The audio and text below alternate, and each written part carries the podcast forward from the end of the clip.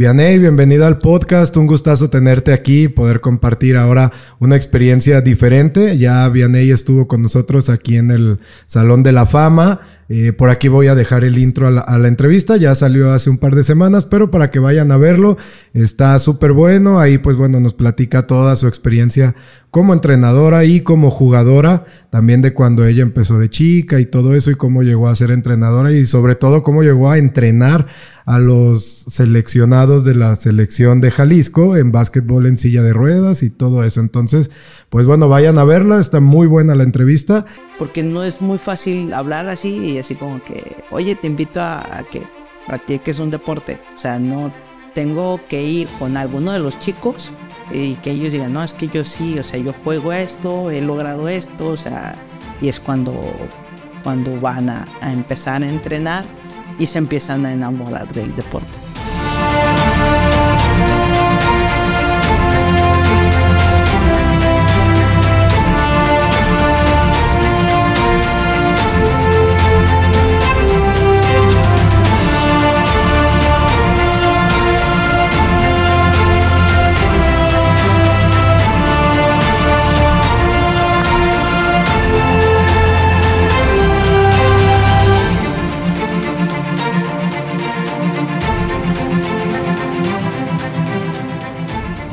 Si es algo que todavía falta todavía esa convocatoria todavía más extensa.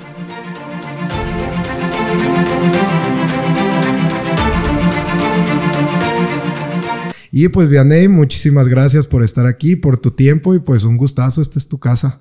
No, no, no, al contrario, Guillermo, gracias otra vez por la invitación y por abrirnos ahora sí que tu espacio aquí en, en este podcast y pues ahora en el Salón de la Fama estarle dando pues más difusión a, tu proyecto, ¿no? Y a tus páginas. Sí, muchas gracias. y pues bueno, aquí, mira, es, bueno, ya viste, aquí es, es, podcast, no es tanto la entrevista tipo documental, entonces pues nos vamos a centralizar en hablar sobre la, pues sobre todo lo que conlleva el entrenamiento de los chavos eh, de básquetbol en silla de ruedas, diferencias que haya con el con el este, básquetbol convencional y por ahí algunas formas de tirar y todo que me llamó mucho la atención un video que te comentaba antes de empezar a grabar de Carlos que se aventó un triple de casi media cancha y luego dices pues, ni los convencionales o la gente normal por así decirlo lo logra y él se ve que pues, súper fácil así sin, sin esfuerzo ni nada, ¿no? Pero bueno, pues igual eso lo tocaremos más adelante, pero pues comencemos por definir, o sea, todo esto del entrenamiento, cómo es que cambia o cómo es que se, que se lleva a cabo, digo, desde las sillas y todo eso, ¿no? Mira, pues está eh, el entrenamiento en sillas o el deporte en silla, el, el básquet en silla de ruedas, pues siempre es cambiar la silla por los tenis. O sea, nosotros convencionales o los parados, los que no tenemos ninguna discapacidad, pues lo eh, cambiamos los, las sillas o sea, nosotros nos, ahora sí que nosotros nos tenemos que sentar en la silla, ¿no? Que es la parte o el instrumento en el que ellos juegan. Entonces, ahora sí es el, el, entrenar, el adaptarnos a la, una silla de ruedas. Hablamos en que el básquet tiene diferentes, lo comentábamos en el documental, eh, que tiene clasificación en los chicos. Entonces, puedo tener chicos en lesión medular que usan silla de diario, su silla de diario. Entonces unos nacen con la discapacidad, otros adquieren la discapacidad. Y pues el chico que es amputado, igual hay unos que es por nacimiento, otros igual por, por accidente o algún tipo de enfermedad, ¿no? Entonces ahí es donde vamos. A mí se me hace más fácil enseñarle a un chico que ya tiene, que nace con una discapacidad, porque ya está adaptado tal cual a, su, a, su, discapacidad. En cambio, a un chico que la adquiere por un accidente, por una enfermedad, por cualquier situación, pues es enseñarlo a adaptarse tanto a la vida como a un entrenamiento a una silla de ruedas. Hay mucha gente que tiene, pues no sé, eh, puede caminar o ha tenido alguna limitación, pero operación tras operación, pues le ha ido mejorando su vida, ¿no? Entonces, el decirle, oye, puedes clasificar para jugar en silla de ruedas, les cuesta mucho trabajo el llegar y sentarte en una silla cuando pues ya rompiste ese límite de decir, yo nunca quise una silla o, o, lo tuve, pero yo ya puedo hacer una vida pues otra vez normal, pues como convencional. Entonces vamos adaptando esa parte a un entrenamiento que es la silla de ruedas. De ahí en más, este, trabajamos mucho por lo que es el tronco superior. En los chicos que tienen amputados y tienen algún, alguna sensibilidad en pierna, sí los trabajamos en ese sentido, es decir, lo buscamos el fortalecimiento, porque a final de cuentas, el, hablamos que su masa muscular pues tiene que generarse.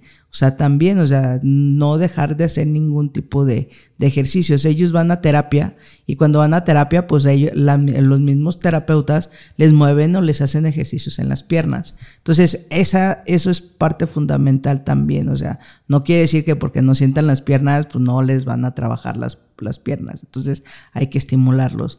Y pues mucho en, la en el tronco superior. ¿Por qué? Porque es lo que tiene, los es más su movimiento ahí y pues dependen mucho de sus brazos.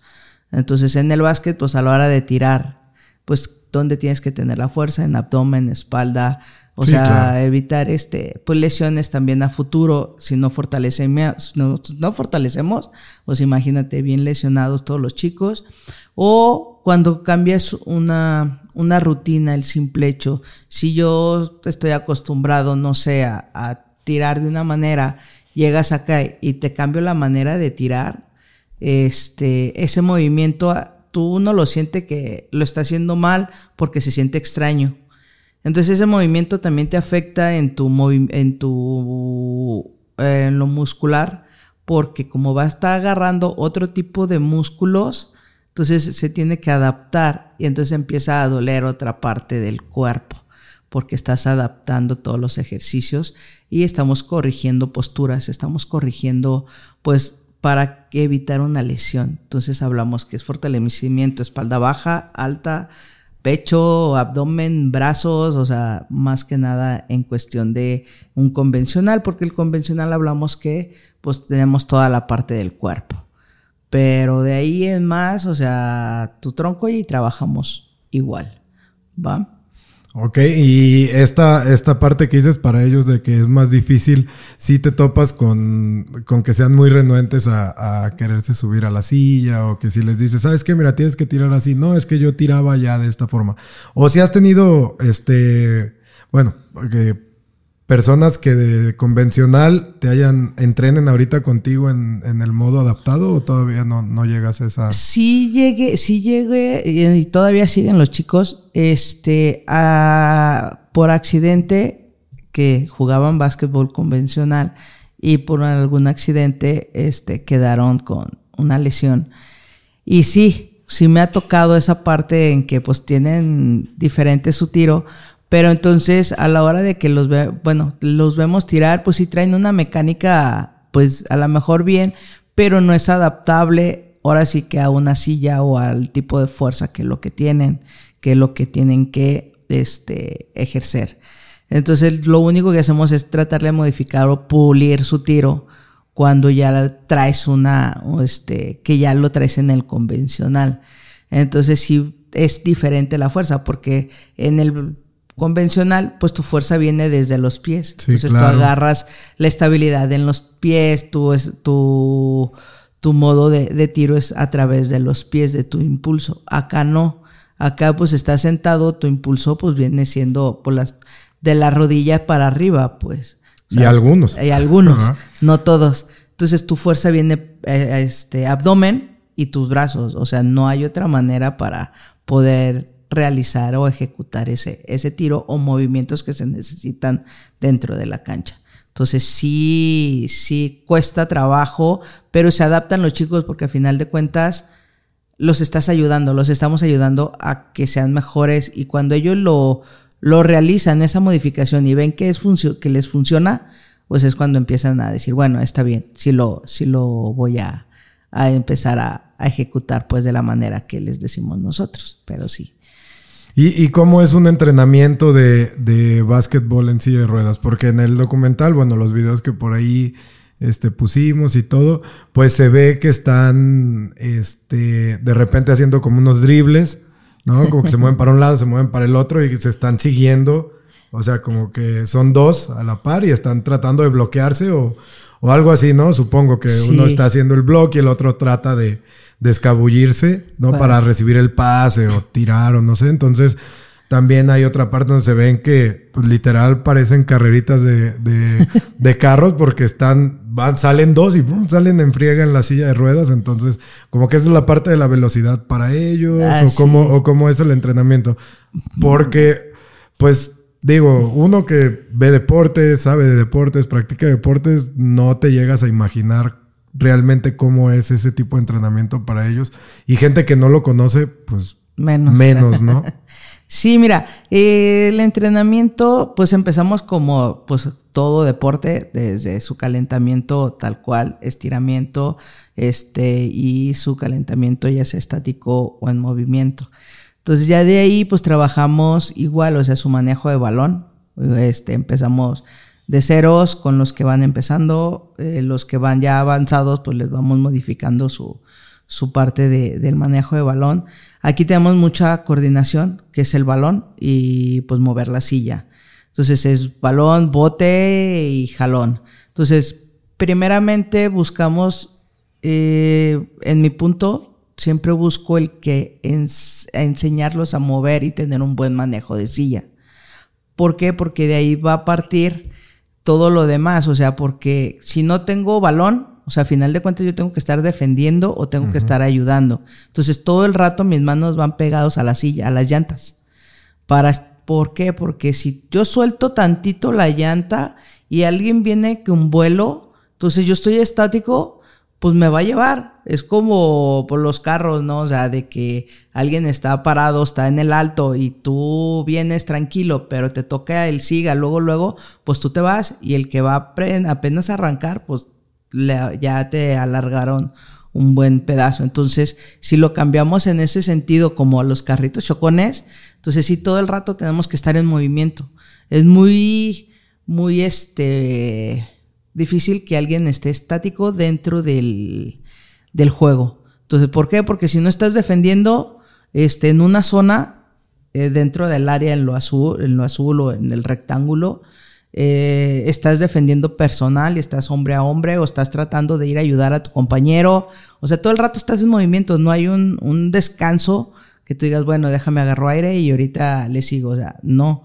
Todos tienen que estar haciendo algo porque si se, este, el ejercicio que tú mencionabas, el que vas, que se van correteando uno con otro, uno pues va defendiendo. Entonces te procuramos esa parte, el que te enseñes a defender, de qué manera te voy a defender, y el otro de qué manera se tiene que escapar a jugar uno a uno.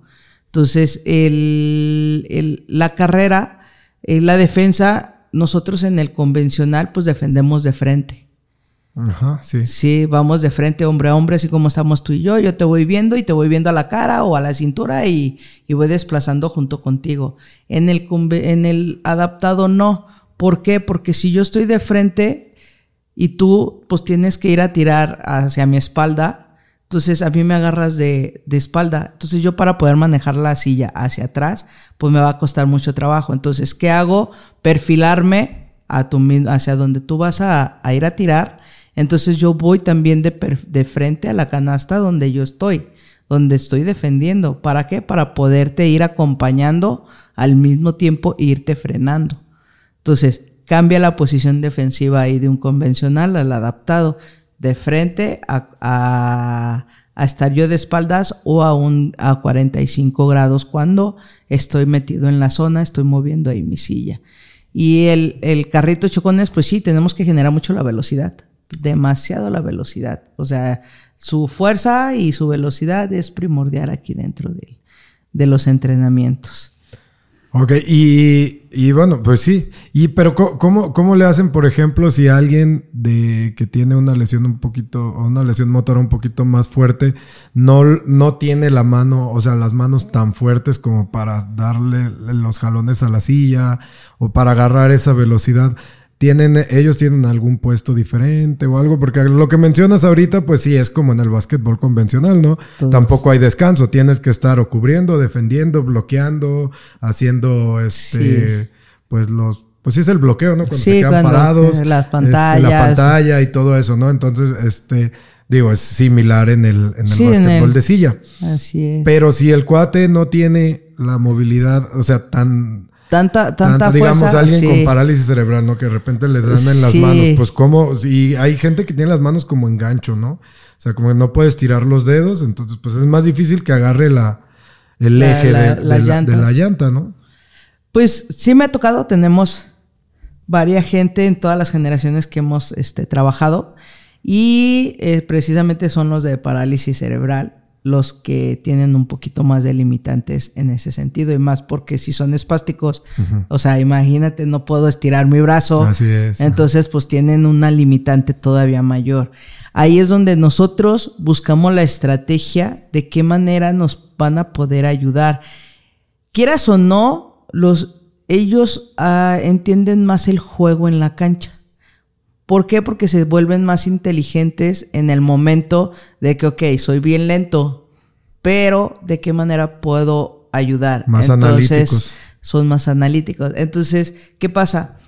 Ellos, nosotros lo que manejamos con los chicos es, a ver, es, tengo uno que de un de repente, este Toñito de la nada me dice, es que yo no voy a tirar porque no puedo. O soy bien lento, o sea, ni le, a un principio me, nos costó mucho trabajo cambiarle ese chip, ¿no? Pero Toñito lo empezamos a buscar, el de qué manera ayude. Entonces ellos, en lugar de que un rápido nos corra la cancha o nos jale la cancha a la silla de, derecho para poder alcanzar a un jugador, el lento tiene que cortar la cancha. Entonces se imagina por dónde va la trayectoria de la silla para yo poder llegar y estorbarle. A lo mejor le va a estorbar un segundo, dos segundos, pero con ese segundo ya sus compañeros este, ajustaron y ya lo pueden ayudar.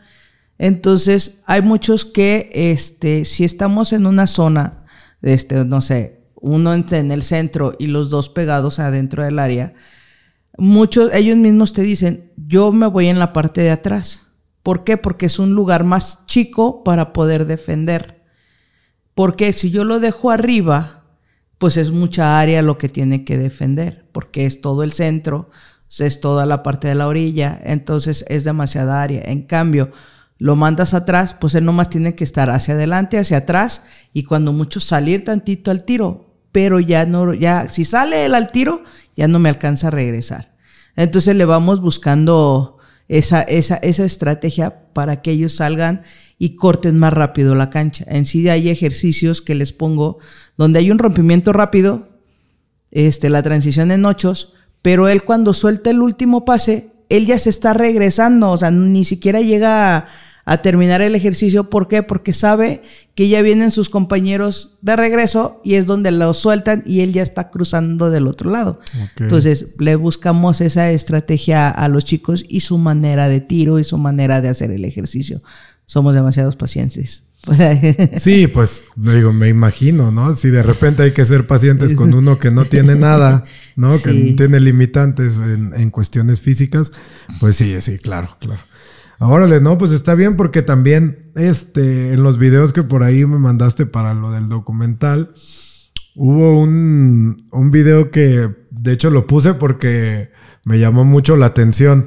Era de un cuate que se me hizo como Jean-Claude Van Damme, ¿no? Traía vendadas los, los ojos y estaba en la silla de ruedas como quedando, o sea, como despacio con la, con la pelota entre las piernas o en, o en el parachoque que tiene la silla y estaba un niño en una silla de ruedas atrás como guiándolo. Sí. Entonces me llamó mucho la atención y lo incluí ahí en el video porque me acordé de la película de Van Damme donde pelea cuando le avientan el de, no me acuerdo cómo se llama, Blood, Bloodsport o algo así. Ah, ya. Que le avientan, este, entrena ciego y cuando le avientan el, la cal o la tierra, pues se acuerda de todos sus entrenamientos ciegos, ¿no? Entonces se me hizo muy, muy gracioso, pues muy chistoso porque es algo que no se ve normalmente. Pues no ves a un convencional con Tapándose los ojos vendados haciendo pases, ¿no? Pues ese, ese, ese ejercicio lo hacemos, bueno, lo implementamos porque, pues, hablamos que es un deporte de conjunto y todo el rato tenemos que estar hablando.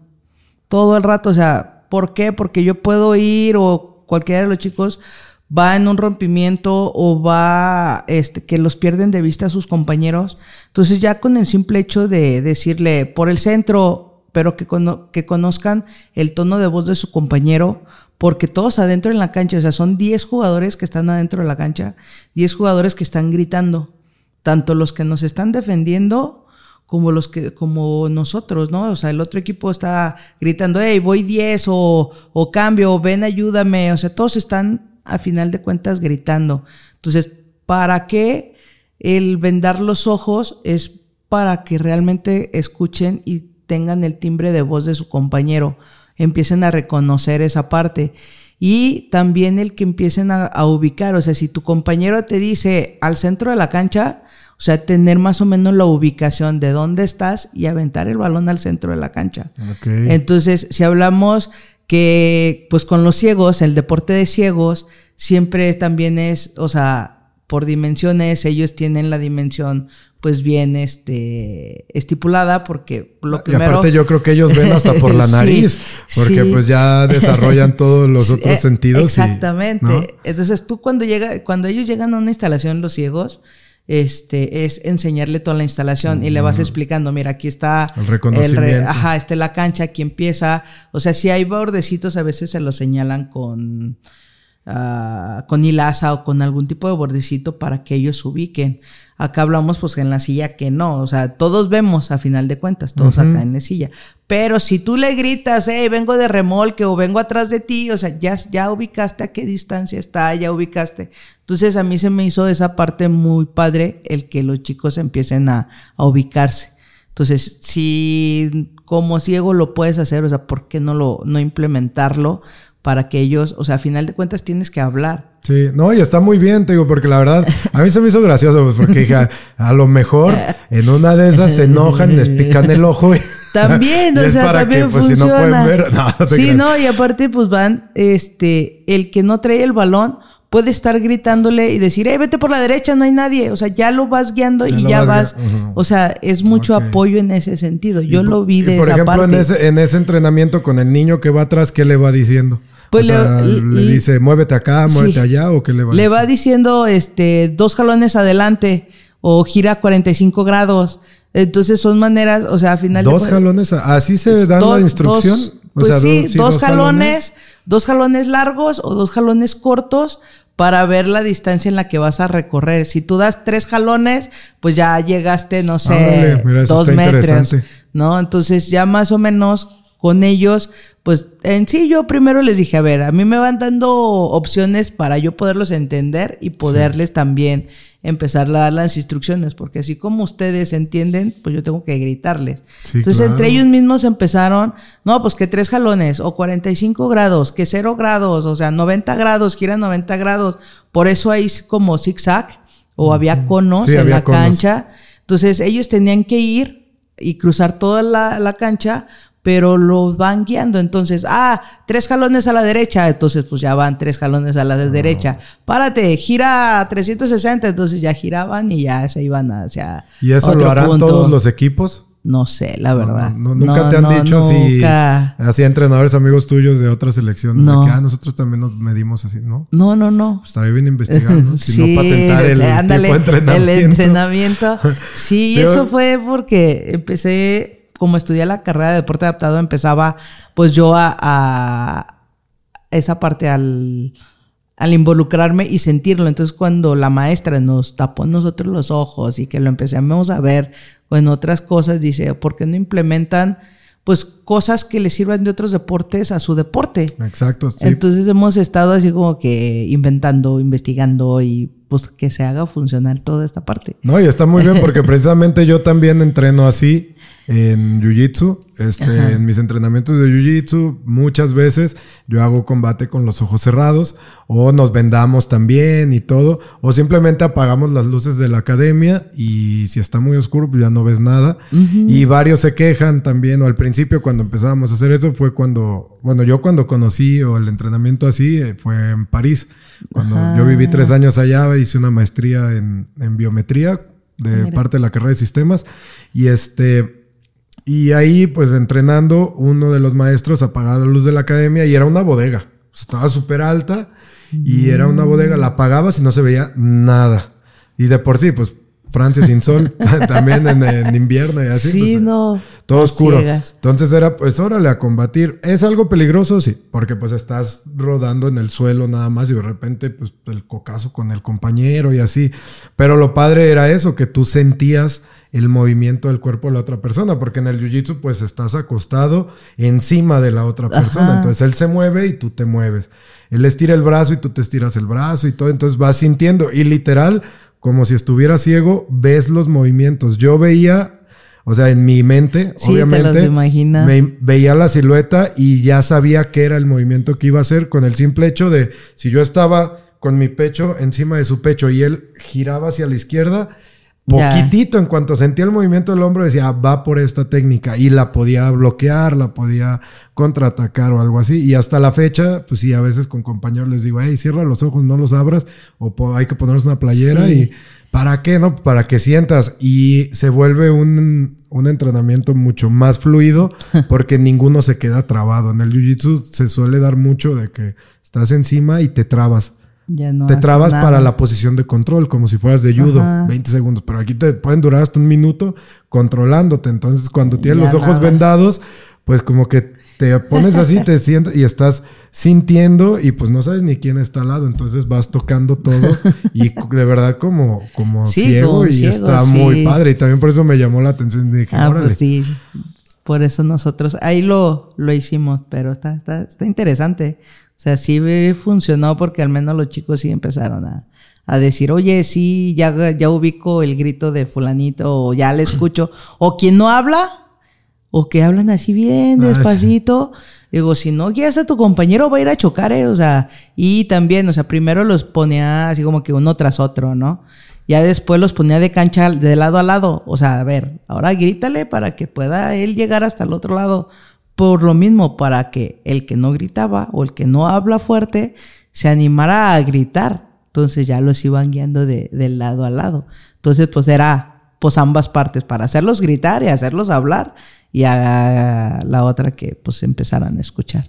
No, está sí, no, la verdad es que está muy bien, sí, estuvo muy bien implementado eso. Oye, ¿y los dribles cómo los manejan ustedes ahí en el, en el deporte adaptado? Porque vi ahí también un video de Carlos que estaba pues con unas sillas y como que iba haciendo este como si fuera culebra y luego se aventaba el balón por atrás, pero en lugar de darse la vuelta, no, me acuerdo cómo En lugar de No, en lugar de agarrarlo con la otra mano, aventaba y se giraba. Sí. Entonces era como, eh, ¿tienen eh. dribles o no se usan tanto ahí en el, o más bien es drible en la misma silla? Sin, con el balón en la mano, o sea, en las manos o como. Pues acá en el convencional, pues hacemos el drible, por decir, el crossover, el que te cambias de mano a mano rápido, ¿no? Este, o pasarlo por el medio de las piernas, o por atrás de la pierna, o el pivote este, el giro hacia, hacia la espalda. Acá lo hacemos, por decir, pues obvio, limitamos, evitamos el de pase por en medio de las piernas, pues, ¿no? Ni modo que lo pases por medio de las ruedas, pues no hay. Pero ah, entonces. por adelante no se podría tampoco. El, sí, sí hay el cambio, el crossover por, por enfrente. Eh, no más que cuando ya te acercas mucho al defensa, cuando ya vienen y te topan. el choque. Ajá, entonces ahí lo que procuramos es que el chico aprenda a proteger rápido su balón y tener un, un cambio rápido de la silla, porque a final de cuentas de nada me sirve que yo haga el cambio de dirección si la silla no me responde. Entonces ahí es donde hablamos el, mucho el manejo de, de la silla. Entonces tenemos, por decir, el bote de control, que es el botas, agarras, pero ya en el mismo bote tú ya vas manejando tu silla para hacer el cambio, ya sea este de frente, porque el que tiene el movimiento de cadera, pues mueve la silla con la cadera y esquiva al jugador y ahí sigue en el mismo bote. Pero si no tienen, por decir, las clases bajas que no tienen el mismo como Carlitos, Carlitos en ese ejercicio, pues estaba empezando a practicar, a aventar el, cambio por atrás de la espalda, pero no le alcanza el brazo para, como nosotros, que, ah, pues sí, déjame y que me llegue el balón aquí enfrente. Entonces lo que hacíamos es ajustarle el aventar el balón hacia atrás, pero se, darle el giro con la silla para este, encontrar el balón y darle el seguimiento. Entonces Carlitos es lo que hace, o sea, es girar tantito su silla para encontrar el balón. Hay otros que sí lo pueden hacer, que son las clases altas, que por decir ese Manuel Alejandro, ellos sí lo pueden, tienen más libertad y más amplitud en sus extremidades para que llegue. Pero sí, todos los dribles, el pase por atrás, el crossover, ese lo, lo generamos y el pivote hacia atrás. Entonces, ellos pues intercambian brazos, tienen que empezar a intercambiar. ¿Por qué? Porque yo puedo agarrar el balón con la mano izquierda, pero con la derecha doy el jalón a mi, a mi silla dependiendo hacia dónde voy. O viceversa, cambio y con la misma mano pues voy moviendo. Entonces sí es estar al uno a uno y enseñarlos a, hacer el giro muy rápido y estar esquivando y enseñar a los que pueden mover cadera a esquivar con, con la cadera sin necesidad de botar también. Entonces, sí, es más, es, trabajo, este, es manejo de silla, balón y pues ver encima al defensa. Órale, sí, porque no, es que sí está, está complejo todo eso. Uno pensaría que pues nomás te subes y ya lo lanzas, ¿no? O chocas. Ándale, que sí, que ahorita con los chiquitines tenemos un equipo de, de puro chiquito, de 9 a 12, 13 años que estamos empezando con esas categorías y estamos risa y risa, o sea, nosotros estamos risa y risa porque pues ves que los chiquitos llegan y tras se avientan y ahora sí lo utilizan como carrito chocón, pero sí. Pues sí, la, toman como la parte del juego, ¿no? Ahí para ellos. Sí. No, está, y está muy bien porque también, este, digo, yo no, no he visto muchos partidos de básquetbol en silla de ruedas, pero no sé si las reglas sean diferentes, porque los que he visto, o sea, de repente botan el balón, pero luego lo agarran y avanzan, no sé, dos metros en la silla y ya no vuelve a botar el balón, ¿no? O lo botan y tienen que ir en friega atrás del balón, pero luego ya no sé, o sea, no sé bien cómo es, pues entonces digo, pues yo creo que el grueso de la, de la sociedad tampoco va, va a saber cómo es, ¿no? Pues hablamos de pues un deporte adaptado. Este, adaptamos las reglas a lo que es este, el uso de la silla. Y no hay mucha, no cambia mucho el reglamento, se meten, o sea, se utiliza el reglamento de la Federación de FIBA, pero se incluye, eh, en ese mismo reglamento, se incluye reglas de la IWBF, que es la Federación Internacional de, de Sillas. Entonces hacen como una combinación. ¿sí? Entonces, como hay reglas que no pueden cambiar, utilizamos pues las mismas. O sea, dimensiones de la cancha, eh, los, eh, los tiempos son los mismos, la altura de los tableros son los mismos, no cambia. Entonces, lo único que cambiamos es eh, los pasos.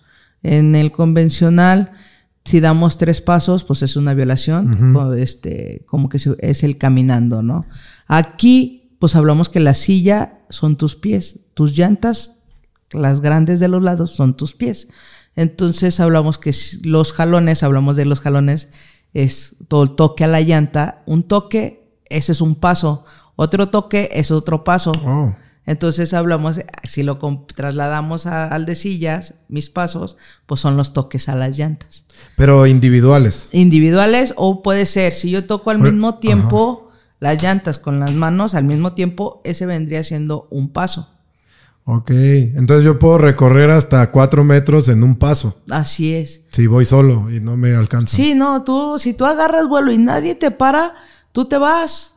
hasta con, el balón aquí, y si no ah. toca las llantas, o sea, hasta puedo agarrar uno, dos, dos, y nadie me para, y yo empiezo a caderear y puedo con el mismo cadereo llegar hasta la canasta y tirar. Es válido. Oh, con razón. Sí, porque yo había visto algo así, digo, no, no tan largo, pero sí que de repente no lo, no botaba el balón y decía, bueno, pues tú no lo botan o qué. O sea, solo veía un bote y ya, pues a lo mejor ni hay violas, porque dije, bueno, pues a lo mejor como están en silla, es como, bueno, pues está más difícil, así sin violas, como cuando jugamos en el barrio sin fuera de lugar, en el fútbol.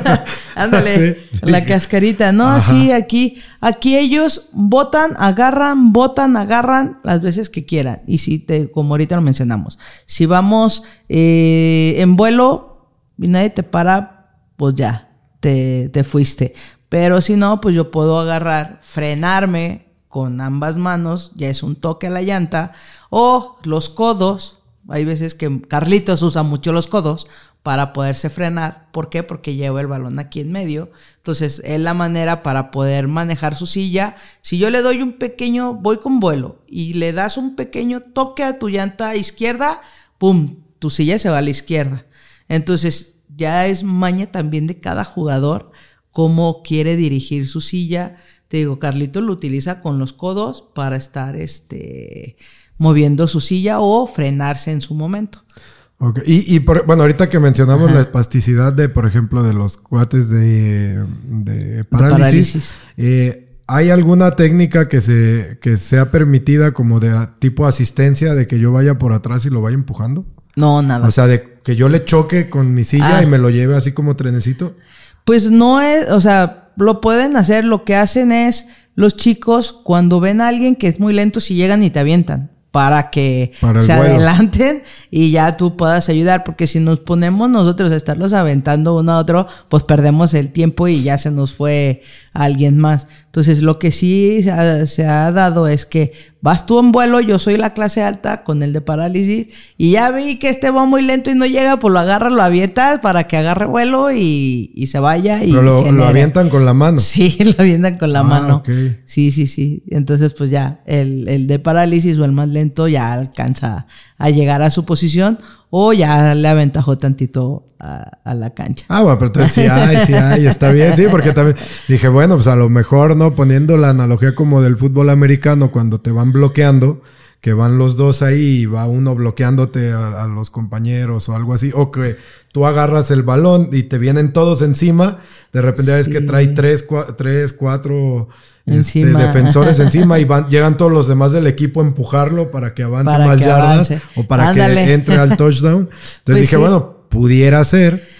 Que es muy raro, pues, que los ah, que, que, suceda, pero son instantes así de segundos. No es que se lo lleven. Sí, no, no, no. O sea, es así como que están encerrados y ocupo que te salgas y sale y lo avientan, o sea, así como que despierta y órale, los avientan para yo poder moverme y, ya este, cubrir su lugar. Aquí, pues, eh, siempre cuando hay alguien o nuevo o con ese limitante muy lento, le hablamos, decimos que, hey, van a defender uno y medio. porque uno y medio? Porque a final de cuentas tienes que ayudarle a cubrir la otra mitad a tu compañero, que es el que es el que o es el lento o el que es el nuevo, el que no alcanza a ajustar. Entonces ya todo el mundo sabe que voy a defender al mío, pero también tengo que ayudar a mi compañero. O sea, también entre ellos se discriminan. ¿Eh? Al medio, al medio. Al medio, de aquel al Medio, al malo. Sí, no, nada te, te contaran los muchachos cómo se llevan, ¿no? Para ¿Se llevan pesado? Sí. sí, a ver, porque como que dicen. Pues no, o sea, pues el simple hecho de que ah, el, el, que no camina, pues te habla y te dice, sí, ahorita voy a, a pararme y te voy a agarrar a, patadas, ¿no? O sea, así, cositas así. O el amputado, pues hace la finta que te va a, pegar la patada. Ay, pues esa, es buena finta, ¿eh? Sí pega. Sí, entonces, pero sí se llevan así, o sea, pues a final de cuentas es el humor. A lo mejor muchos no si lo ves, es como que dices humor negro, ¿no? Así como se llevan y esa parte, pero pues ellos, pues es parte de ellos. Sí, de, su, proceso y de cómo lo, llevan. Ya lo, lo asimilan, ¿no? Yo creo que el que no lo asimile es porque todavía le falta ese proceso de decir, bueno, yo tengo una discapacidad y, y así, pero los demás chicos, no, Ahí, ahí, se la llevan, vamos creciendo en esa parte. No, está bien, pues es que de alguna u otra manera pues se tienen que burlar de su propio problema, ¿no? Digo, había un campeón, un peleador de MMA de una liga, no de la UFC, nunca llegó a la UFC, pero creo que sí estuvo en Strike Force. No recuerdo su nombre, pero este, él no tenía un brazo, lo tenía hasta aquí y tenía el muñón en forma de gancho. Entonces, pues él peleaba solo con, con una mano, un brazo, pero les hacía las fintas con el muñoncito y pues si caían, o sea, le hacía la finta y el otro se movía y ¡pum! le recetaba el gancho al otro lado. O cuando los agarraba en una asfixia en el mataleón, que también la hacen en judo, que es por atrás y te, pasan por aquí la mano y se agarran así.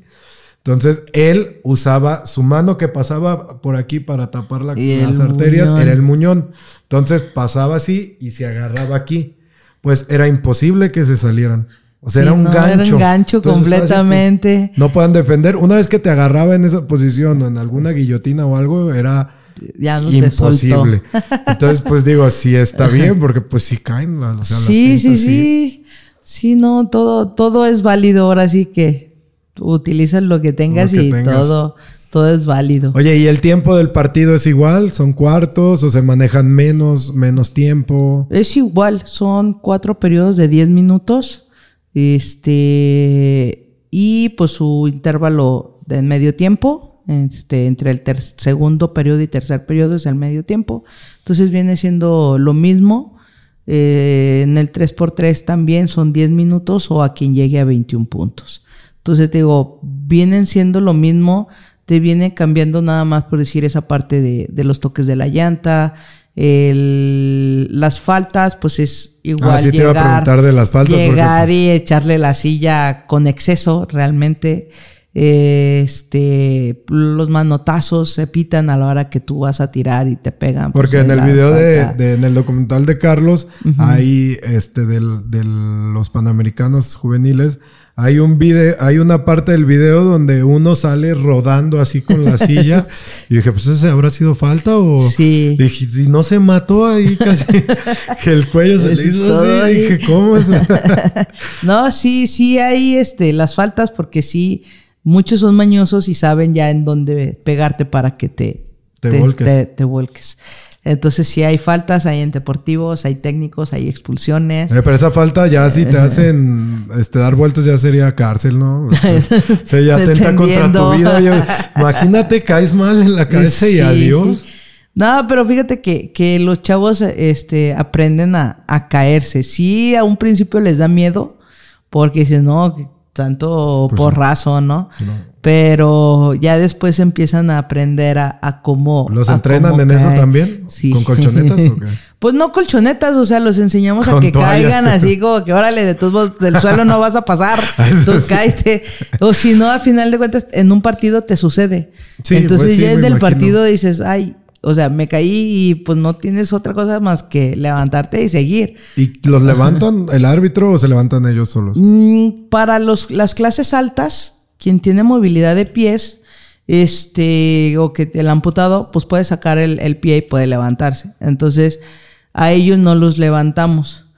Pero si una clase baja, como un Carlitos, un Angelito, este, a ellos sí los llegan a tumbar, sí tenemos que ingresar nosotros como entrenadores o el staff que está ahí auxiliándonos para llegar y levantarlos este, en el juego. El árbitro para el juego y ya te dice, pásale, y ya pasamos y lo levantamos. El árbitro nunca, este, sí lo hace, pero es, mm, no es recomendable que lo hagan. Porque puedes llegar a hacer favoritismo o Ah, algo. puede decir así, o deja de congelar a los jugadores y se puede suscitar alguna otra situación por fuera en lo que ingresamos nosotros a la cancha. O sea, sí lo llegan a hacer y todo, o sea, pero sí, si tú ves un partido ya a nivel internacional, pues es así como que, a ver, para eso tienes el staff. O sea, párale y ingresa y levántalos. Entonces, eh, los, nosotros los acostumbramos a esa parte. O sea, a ver, también, si tú puedes levantarte, levántate. Pues sí. Y si no, si nosotros ya sabemos quién sí, pues tenemos que ingresar a la cancha cada vez que se cae para poderlo levantar. Igual, tenemos las técnicas para poderlo levantar o entre ellos mismos se ayudan. Hay veces que, que entre ellos mismos se ayudan, llega uno por enfrente, se frena, este, el chico que se cayó se voltea a hacer como flexiones, como lagartijas, pero se agarra de su, del compañero que llegó de enfrente para levantarse. Llega otro por la parte de atrás de la silla y lo jala, ayudándole también al chico para que se levante. Ah, pues todo un En- show. Entonces, Sí, entre ellos se ayudan o nosotros ingresamos a, a levantarlos rápido. Nosotros es igual, o se ponen en flexión y los jalamos de la parte de atrás de la silla, o la otra técnica es que estén boca arriba y metemos los, nos los cargamos de aquí a de en medio de los brazos y ya los levantamos ya completitos. Ok. Porque sí, pues es que sí. No, pues es que imagínate también el tremendo madrazo que se ponen ahí. Y si Sí. caen mal o algo. Pero sí. Y, lo, y en, cua- cuanto, a- en cuanto a los bloqueos, por ejemplo, eh, digo, las sillas, pues obviamente las, las este, ruedas están como inclinadas, ¿no? Eso te permite un poquito acercarte más. pero pues sí es más difícil bloquear, ¿no? Que en el convencional, porque pues está la distancia de la silla. Y si yo me hago un poquito como así y tiro, pues ya no me alcanzaste, ¿no? Si tienes brazos cortos o la envergadura, pues de, tus, de tus brazos no es tan larga, pues, pues ya, no vas a alcanzar. Ya no me alcanzas, exacto.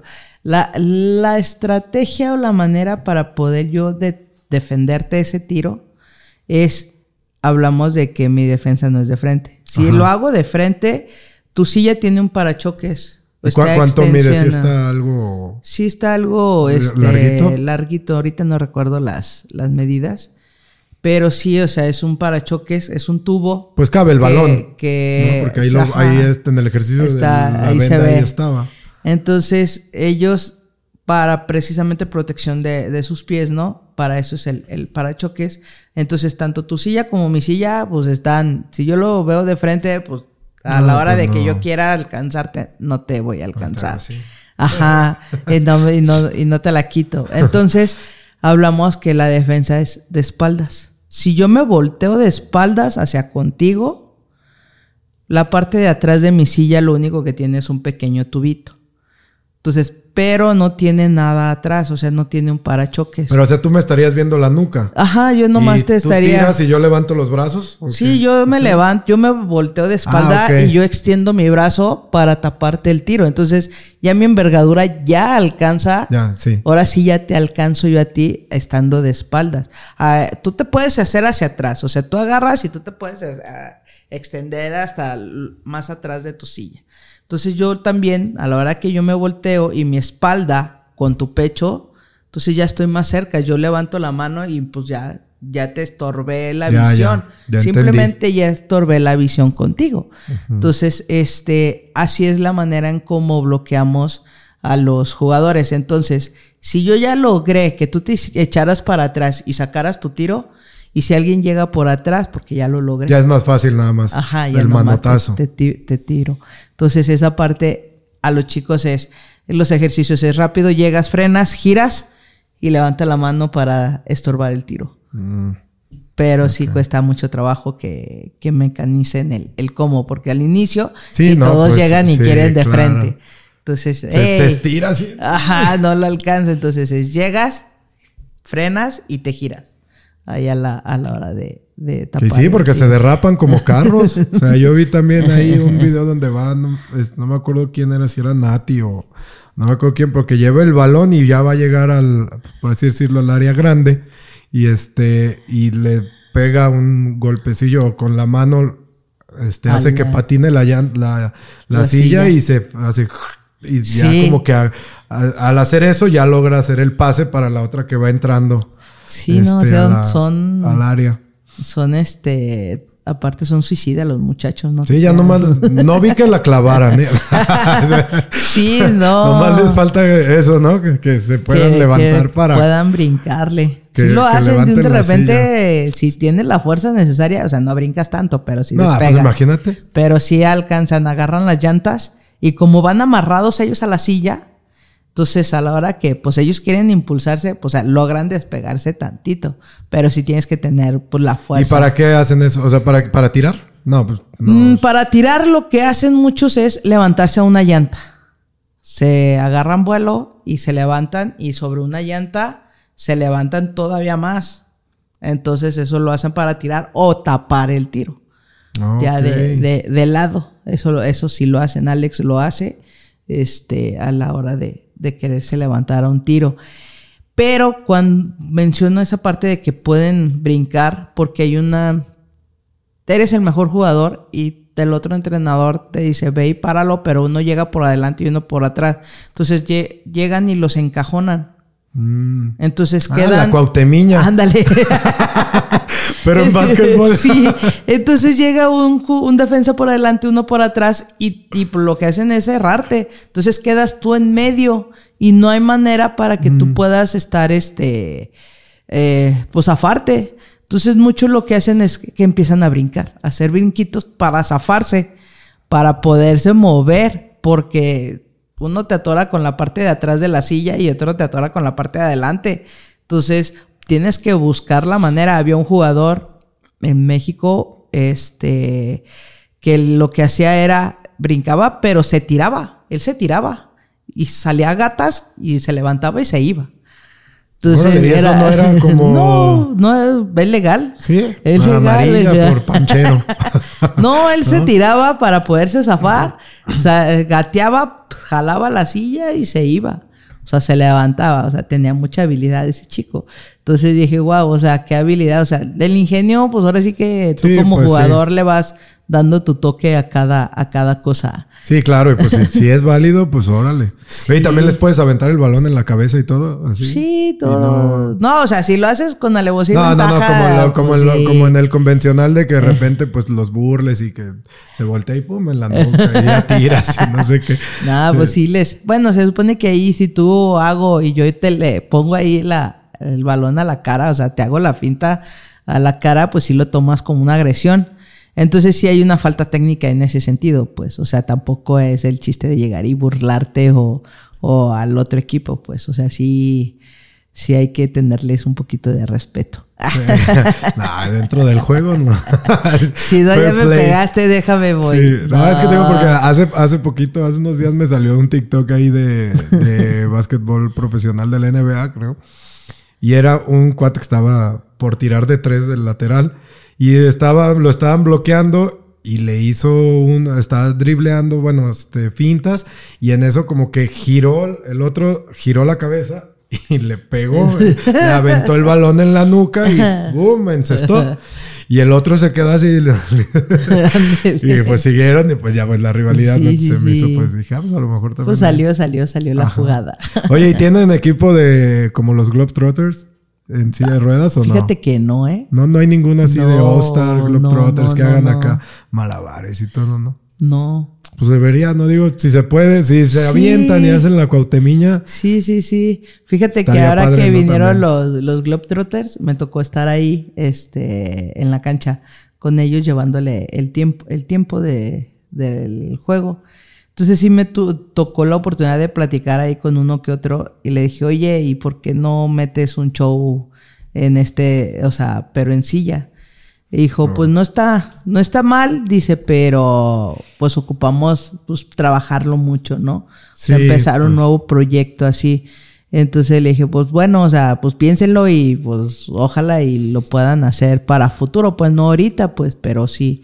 Y me dijo, pues déjame, déjame comentar. Pues es que estaría bien, ¿no? Digo, hacer ahí tonterías y chiste con, o sea, jugadas que obviamente no vas a hacer en el partido, pero pues, Claro. Pues estaría Es bien. Y te digo, y, por eso de, por ejemplo, yo ahorita dije eso por lo del tiro de Carlos que comentaba Ah. al principio, de que De se me hizo increíble cancha. que de media cancha y sin esfuerzo alguno, o sea, yo lo vi así como que nomás, ¡pum! la lanzó. Dije, no manches, si yo de tres a veces pasa así, Eh, y ni le y llega. no llega, no. Digo, y este cabrón así, sin esfuerzo nomás lo lanzó y li- creo que entró limpia o yo no sé, pero o sea, estuvo Sí. súper bien el, el clip y, y dije, órale, no sé, no sé cómo le hacen, la verdad, porque se veía un impulso mínimo, pues, o sea, ni siquiera era como que el me hago chiquito y La agarro. No, nomás se vio que de aquí así, la lanzó y. Sí, pero pues hablamos igual de la fuerza que, que generan ellos mucho en el brazo. Ellos, su fuerza completamente es de, del brazo y la, el abdomen. Entonces, si yo te enseñara fotos de cuando llegaron Sí las vi. y cómo van. Carlos estaba bien flaquito. Ajá. Y pues se van, a, este, pues ahora sí que todo el trabajo, tanto gimnasio como por las rutinas ahí en cancha como las que viste que les ponemos. Este, y pues el simple hecho de estar rodando diario. Sí, no, y bueno, también ahí Carlos lleva una gran ventaja sobre todos los demás porque él, él gatea. Ándale. O sea, se arrastra. Entonces, pues, obviamente su fuerza en los brazos es Sí. mayor. Y también cuando vino aquí a lo del Salón de la Fama, pues para subirse a la silla, no, Como pues aventó chango, ¿no? piruetas, marometas y todo. Y dije, órale. No, o sea, Sí. yo ni puedo hacer eso. No, cuando se sube a los carros, se sube por la cajuela y se va pasando por todos lados. Ah, mira, ahí está. Entonces, pues también sí tiene más fuerza, obviamente. Sí. Pero sí, sí, sí estaba impresionante ese tiro que vi. Dije, wow. Sí, sí, sí. Pero sí, el, el Carlitos es el que tira mucho de fuera.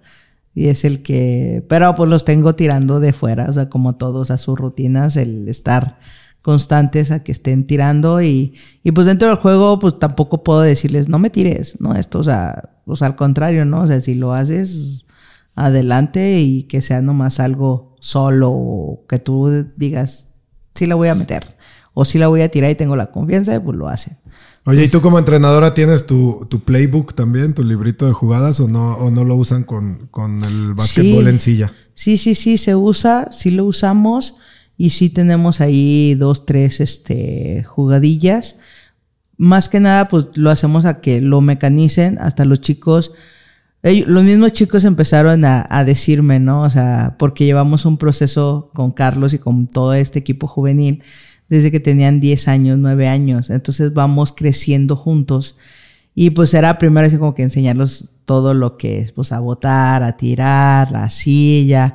Y ya cuando empezaron a caer al juvenil, empezaron los mismos chavos a decirme, coach, y nos va a meter algún sistema porque vean, ven mucho pues lo que es la NBA o el convencional. Sí, claro. No, pues que sí, vamos, vamos este, haciendo algún sistema de tanto defensivo como eh, ofensivo. Entonces empezamos a, trabajar jugadas y pues ellos ya saben dos, tres jugadas que tenemos ya así como que como bases.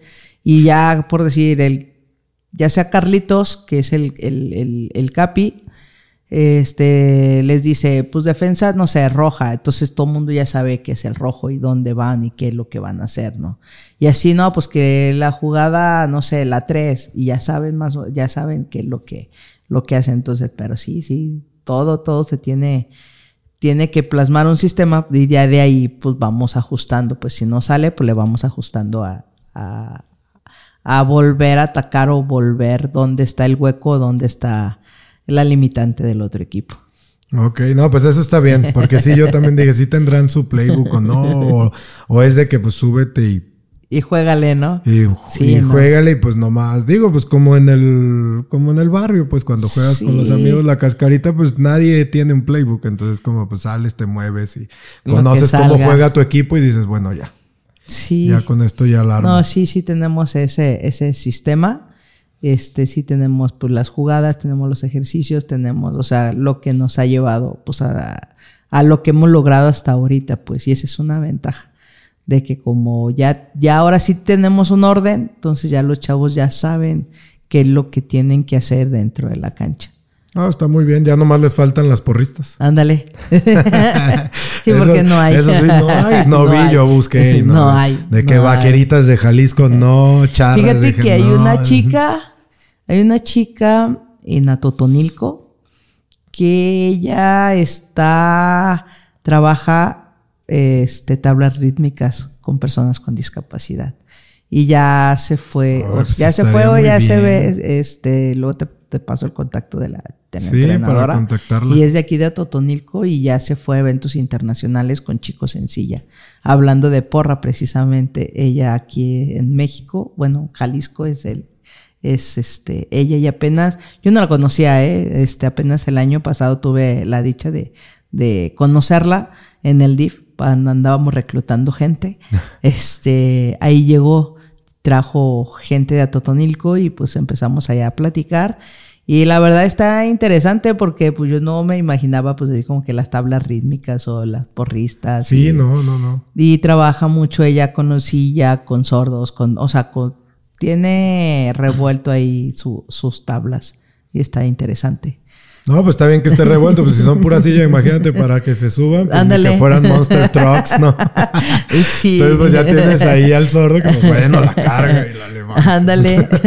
sí. Órale, no, pues está bien, deberías decirle, a ver, pero es el primer equipo de Jalisco que sea el tuyo con porra. Ándale, que esté ahí, cierto. Sí, mínimo un partido para que llame la atención y que hasta los periódicos salga. Ándale, sí, sí, sí, sí. La porra de la selección Jalisco y puros de silla y sordos y ciegos. Sí, todo, todo, de todo. ahí que hagan su tablita. Está interesante. Sí, andamos trabajando también en un proyecto ahí, a ver si más adelante te, te decimos este, en algún torneito o algo así. Entonces. Ah, está muy bien. Va a ver, invitarlos también a, las sí, Sí, sí, sí. También ahí a ver cuándo me invitan a entrenar. A ver qué se siente entre de jugar básquetbol en silla de ruedas. Yo jugué de chico básquetbol, pero en la. Nunca fui seleccionado en nada. Estuve en en un club. Mi papá en ese tiempo creo que era. eh, era tenía un puesto alto en, en Banca Promex antes de que se fusionara con, con BBVA, creo que era en el bancario. de ventas o no sé qué, algo así. Ajá, y estaba en el bancario y ahí yo jugaba básquetbol, fútbol y, Ah, y nadaba. Entonces. Pues ahí siguen. Sí, pues sí, ahí sigue. Pero pues sí, sí llegué a jugar ahí, ahí básquet y pues era malo. bueno, Sí, sí, sí, siempre fui malo, sí podía tirar, pero nunca fue. No, pues ahí estamos. Ahorita acabamos, precisamente hace, este, salimos de junta y acabamos de modificar horarios. Pero por decirlo, el lunes estamos hasta las 9 de la noche, o sea, de 7 a 9. Y ya mm, martes, miércoles, jueves y viernes de 5 a 7. Ah, pues está Toda bien ahí un día que en tenga Code. chance. ¿En Code qué está? ¿En Code? Eh, alcalde, Alca- el que está ahí por la normal, enfrente o a un lado de- del DIF o eh, los teatros que están Sí, ahí, Foro y sí, sí, Cultura. sí, lo ubico. Ahí estamos. Ah, pues está bien, ahí un día les caigo a entrenar. Sí. Porque me prestan una silla. Sí, ahí o te- así, para. No, no te creas parado, no, pero me van a arrollar. Sí, no, no, no. Ustedes son, son un peligro porque sí te arrollan. No te creas, no te arrollan. Te, Nomás te tu fracturan las piernas. Con el sí, pero sí, parachoques. no, ahí con la silla te subes y ahí nos podemos Sí, jugar digo, una cascarita. Está interesante para probar, porque pues también, digo, Sí. se ver cómo, cómo se juega y todo. Sí, sí, Está- sí. Está padre. No, pues muy bien, Vianey, pues yo creo que con esto podemos cerrar el, el episodio y la verdad es que pues este, digo, es muy informativo porque hay muchas cosas que la verdad uno desconoce, que dice pues cómo le hacen los bloqueos, los tiros, todo eso pues está, está raro. Porque Sí. también fíjate, ayer yo le comentaba a, a Nes, precisamente la nadadora, este, que pues yo antes, antes de comenzar con todo este proyecto, lo del Salón de la Fama y todo eso, eh, pues sabes que hay discapacitados, ¿no? Sabes que hay personas con discapacidad que están en silla de ruedas, pero no los ves. No, O sea, realmente tú sales al supermercado y ves a pura gente en dos piernas caminando. O sea, gente normal. sí. ¿no? Con trabajos a lo mejor podrías ver a alguien que no tiene un brazo, pero no es muy común que salgan. Entonces es, o sea, no que salgan de sus casas, sino que, Tam- que salgan a- en, en tu círculo. Sí, sí, sí. O sea, si no conoces a nadie, tú los ves y luego dices, pues sé que están, sé que existen. Pero, no ¿dónde- visto, dónde ¿no? están, no? Era como cuando empezó el torito. Sí. Entonces decías, pues sí, todos hablan del torito, pero yo no he visto ni uno. A mí no me ha tocado. no, eso es un mito.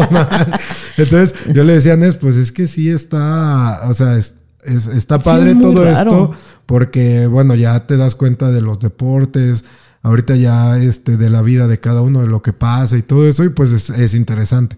Pero sí es muy raro que tú los veas en la calle como para decirle, ay, oye, tú juegas básquet y luego pues, no los ves con el jersey. Sí, no. y luego no, no, nadie, no, di- no. na- no hay la difusión de que el martes va a haber partido, se transmite en YouTube, se transmite acá, entonces pues los ves en las paralimpiadas, en los, en los Sí, paralímpicos, hasta en- entonces salen. en el parapan o algo y ya es cuando, ah, mira, ahí están, ah, ok, así se juega.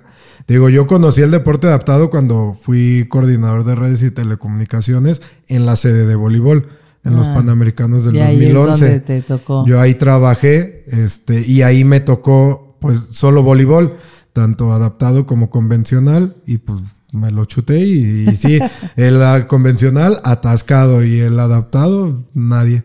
Sí, les No, falta éramos el mucho puro staff difusión. y las familias algunas y así. Entonces, Sí. sí. es así como, pues sí están, pero no están porque no los, no los ves. Fíjate que a mí me pasaba igual, o sea, ah, cuando empecé ya en, en el deporte adaptado, ahora sí que buscaba, o sea, ya iba poniendo atención en la calle para ver si, si encontraba a alguien. Y sí, o sea, realmente, ahora sí, era así como que uno por día, ¿no? O sea, así como que, ay, aquí hay uno. uno. Pero ya empiezas a buscarlos. Bueno, en mi caso, pues ya es voltear a ver, a ver. Y eh, hay una llanta, o sea, así de reojo ves alguna llanta, volteas, ah, es una bicicleta. Pero ya estoy así como que con alerta el, el ver a ver quién tiene alguna, alguna discapacidad. Pues ya es más atento. An- Anteriormente ni, ni por aquí, ¿no? O sea, ibas y no sabías si la persona este, era ciega o es algo. Entonces ahora no, o sea, ahora sí ya donde voy, o sea, ya es así como que ya los ubicas, así como acá, mira, este tiene algo o este tiene este, una discapacidad, o sea, a lo mejor no es notoria, porque va caminando. Ajá, sí. Entonces, pues normal, ¿no? No, pero sí tiene una, o sea, sí se le nota que tiene una discapacidad. Entonces ya es más así como que ya nosotros nos metemos más ahora sí en ese personaje para buscar talentos. Sí, pues sí. Entonces tenemos que estarle viendo por todos lados. Hasta en la playa con mi hijo. De repente, como mi hijo siempre me ha acompañado en este proceso, estamos así en la playa y me dice, mamá, aquel tiene, este, camina chueco, o sea, o va renqueando y ya, o sea, él mismo pues. Entonces es así como que, ah, mira, sí, sí, tiene, tiene alguna afectación. O pisó un erizo. Ándale. Ándale, sí. Entonces sí, esa parte como no la, no la vives, hasta que no estás dentro también de, también puede suceder. Sí, a mí me sucede eso con el, con ahora con el proyecto de Salón de la Fama, que pues de repente yo también ando ahí cazando, pero bueno, estampando para invitar gente y todo, y pues sí le digo, ah, mira, pues este no, ni sabía que, que había algo así, o, hay, o ya me doy cuenta que hay mucha gente, pues, o sea, obviamente como, como dijo Marcos ahora también cuando en el documental, dice, a México le sobran discapacitados. Sí, claro. Más que pues no hay la convocatoria, ni, ni los manejan tan bien como Brasil, él mencionaba Brasil, ¿no? Entonces es como, como bueno, pues, pues sí es cierto, sí hay muchos, pero pues luego uno no los ve. Sí, sí, sí. Esa es la. Te das cuenta. O, ves a los viejitos, pues, en la silla de ruedas y ya. es que también los papás de repente cuando tú tienes un hijo con discapacidad. muy sobreprotectores. Ajá. Esa parte así como que no, es que cómo va y mi hijo va a salir, o sea, tiene que depender de mí. No, yo sería como que órale, váyase. Ándale, y son muy pocos esa, esa mentalidad de que, a ver, pues sí, ¿no? Ay, pues que tú te mueres Exacto. Te mueres mañana y ¿qué hace? el, niño sin papá y sin mamá, pues solo va a comer el mundo. Así es, entonces sí, por eso es como que invitarlos porque pues al menos por medio del deporte pues empiezas a, trabajar, empiezas a trabajar valores, empiezas a trabajar la independencia, empiezas a trabajar pues una disciplina, ¿no? Y a desarrollarse, a desenvolverse el chico pues ante la sociedad, o sea, porque no lo sueltas así como que, bueno, vete tú solo al camión, pero primero lo llevas, ves su entorno, en lo que se van a mover, y pues a lo mejor dices, bueno, ya le tengo confianza al entrenador, que sé que los va a cuidar. Entonces ya empiezas a, a, empezarlos a soltar. Entonces ya llega el momento en que pues ya el chico, pues lo empiezas a ver que empieza a madurar, empieza a crecer, y ya va y les dice, ¿sabes qué? Yo ya me quiero mover solo. Entonces, tú como papá dices, bueno, sí, con todo el dolor de mi corazón, pero ok. Pero ya estás listo. Bien, vale. No, pues sí. No, es que sí, es, es todo un rollo, pero pues, ¿qué más? Muchísimas gracias, este, Y digo, ya nada más no sé si tienes algo que quieras decir, este, algo más, alguna recomendación o algo que quieras decir sobre el deporte, sobre tus chicos. Los chicos. No, pues nada, que nos sigan en redes sociales realmente darle, ¿eh? darle la difusión este, a los chicos. No uno, o sea, realmente uno viene pues darle la apertura al deporte adaptado y pues a la página con, con Insta, con los chicos, que estamos tratando de subir todo lo que hacemos. Porque tienes una nueva. Este, sí, acabamos de abrir una nueva página en Instagram porque pues ahorita estamos recibiendo clases también de, de utilizar las redes sociales. Entonces es darle difusión a los chicos, el conseguir pues ahora sí que patrocinadores, el apoyo más que nada para los chicos, o sea, entonces es la página es Lobos, tal cual Lobos este Lobos BCR Jalisco. Ahí estamos este en Instagram y pues está en el Face como Losor. Es también equipo deportivo sobre silla de ruedas y ahí tenemos toda la información respecto a, al equipo de, de baloncesto que recibimos pues chicos desde los 7 años hasta pues ahora sí que 25, 26 años estamos ahí ahorita trabajando con ellos.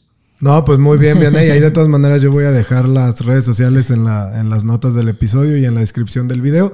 Y pues nada, otra vez agradecerte por tu tiempo y pues por venir a compartirnos un poquito de todo lo que es el básquetbol en silla de ruedas, explicarnos ahí parte de las reglas y todo eso. Digo, yo sé que también es un tema muy extenso. Sí, claro. Y pues digo, una hora, hora y media, a lo mejor de repente no alcanza porque pues surgen muchas dudas sobre el cómo se juega, cómo tiras, cómo es que es la posición, ta, ta, ta. Entonces, digo, sería algo mucho más técnico. Ahora sí que esto es como que para que la gente conozca un poquito más del deporte, que sepa que existe, cómo se juega y algunas diferencias que hay entre el normal o el convencional, y el adaptado. No, no, no, gracias al contrario y pues aquí estamos cuando ocupemos otra vez, pues ya sabemos. Ya sabes, esta es tu casa. Cuando quieran venir los chavos, también por ahí podemos preparar los episodios. Sí, sí, Gracias, gracias. No, a ti. Y pues a mí me pueden encontrar como arroba multimas.mx, tanto en Instagram como en Facebook, y como la Clínica del Atleta en TikTok. Entonces, pues recuerden, por favor, este, no se pierdan la, o si no han visto la entrevista documental de Vianney, pues vayan a verla. El canal es arroba salón de la fama bajo. Es este proyecto nuevo que acabo de empezar, que es sobre entrevistas tipo documental a atletas y a entrenadores. También por ahí van a salir entusiastas del fitness y todo lo demás. Pero vayan a verla, es muy buena. Apóyenla, suscríbanse al canal. Denle, denle, like, dejen comentarios, buenos o malos, todo funciona. Y también, pues, este, suscríbanse, digo, al canal. Ya les dije tanto al de Salón de la Fama como al de la Clínica del Atleta, para que esto, pues, pueda ayudarme a seguir trayendo más gente, trayendo atletas, trayendo entrenadores y que nos platiquen, pues, toda esta parte sobre el deporte y sobre, pues, todo lo que conlleva la parte de la enseñanza en deportes adaptados, tanto en deportes convencionales. Entonces, pues, ya saben, suscríbanse, denle like, activen la campanita y pues también si no, si no me siguen todavía en Spotify y en Apple Podcast, también ahí pueden encontrar los episodios tanto del Salón de la Fama como de la Clínica del Atleta. Y el eh, Salón de la Fama sale todos los domingos a las 8.30 de la noche y la Clínica del Atleta todos los martes a las 9 de la noche tanto en Spotify, Apple Podcasts y todas las plataformas de audio, así como en YouTube. Entonces, pues nada, muchísimas gracias por su atención, por quedarse hasta el final y recuerda que si tienes un cuerpo, eres un atleta. Hasta la próxima. y el que más tiene el tronquito. Y el que, ah, pues ese es un medio atleta. Ahí está.